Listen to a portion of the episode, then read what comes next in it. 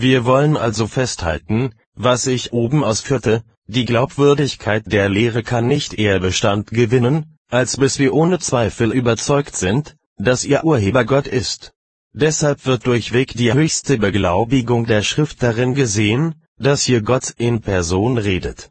Die Propheten und Apostel führen nicht ihren Scharfsinn für sich an oder was sonst den Rednern Glauben verschaffen mag, sie bestehen auch nicht auf Vernunftgründen, sondern sie nennen Gottes heiligen Namen, durch den die ganze Welt zum Gehorsam genötigt wird. Jetzt wollen wir zusehen, wie es nicht bloß mit einer gewissen Wahrscheinlichkeit, sondern mit lauterer Wahrheit offenbar ist, dass ihre Berufung auf Gottes Namen weder Leichtsinn noch Trug war. Wollen wir nun dem Gewissen aufs Beste raten, um es davor zu bewahren, in stetem Zweifel zu schwanken oder zu wanken oder bei den geringsten Anstößen hängen zu bleiben, so muss solche Festigkeit der Überzeugung an höherer Stelle begründet sein als in menschlichen Vernunftgründen, Urteilen oder Mutmaßungen, nämlich im geheimen Zeugnis des Heiligen Geistes.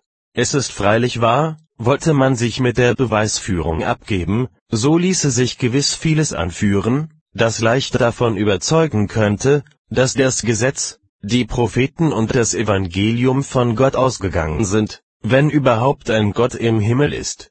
Mögen sie die gelehrtesten und urteilsfähigsten Männer dagegen auftreten und all ihren Scharfsinn in diesem Streite aufbieten und entwickeln, sie müssen dennoch, wenn sie sich nicht bis zum verderblichsten Eigensinn verstocken, notgedrungen zu dem Eingeständnis kommen, es sind in der Schrift handgreifliche Zeichen zu sehen, dass da Gott redet, und daraus ist deutlich, dass ihre Lehre vom Himmel ist. Wir werden auch bald sehen, dass alle Bücher der Heiligen Schrift bei weitem höher stehen als alle anderen Bücher. Ja, wenn wir reine Augen und lautere Sinne mitbringen, so wird uns Gottes Majestät alsbald entgegentreten, sie wird uns allen verwegenen Widerstand unmöglich machen und uns Gehorsam abnötigen. Dennoch ist es Torheit, wenn man meint, der Schrift auf dem Wege des Disputierens ihre Glaubwürdigkeit sichern zu können. Wenn ich auch für meine Person nicht über eine besondere Gewandtheit und Beredsamkeit verfüge, so würde ich mich wohl anheischig machen, selbst im Kampfe mit den verschlagensten Gottesverächtern, die all ihren Fleiß und Witz aufböten, um das Ansehen der Schrift wankend zu machen, ihr widerspenstiges Geschrei und schwer zum Schweigen zu bringen. Und wenn es der Mühe verlohnte, ihre Witzeleien zu widerlegen, so würde ich ohne große Anstrengung ihr Geprahle, das sie in ihren Winkeln treiben, zunichte machen. Aber wenn einer auch das heilige Wort Gottes gegen die Schmähungen der Menschen verteidigt, so wird er dadurch keineswegs bereits die Gewissheit in den Herzen einpflanzen, welche die Frömmigkeit erfordert. Weil die gottlosen Menschen meinen, die Religion bestehe auf Menschengedanken, so wünschen und verlangen sie, um den Schein törichter Leichtgläubigkeit zu meiden, vernünftige Beweise dafür, dass Mose und die Propheten in Gottes Auftrag geredet haben. Ich aber entgegne, das Zeugnis des Heiligen Geistes ist besser als alle Beweise.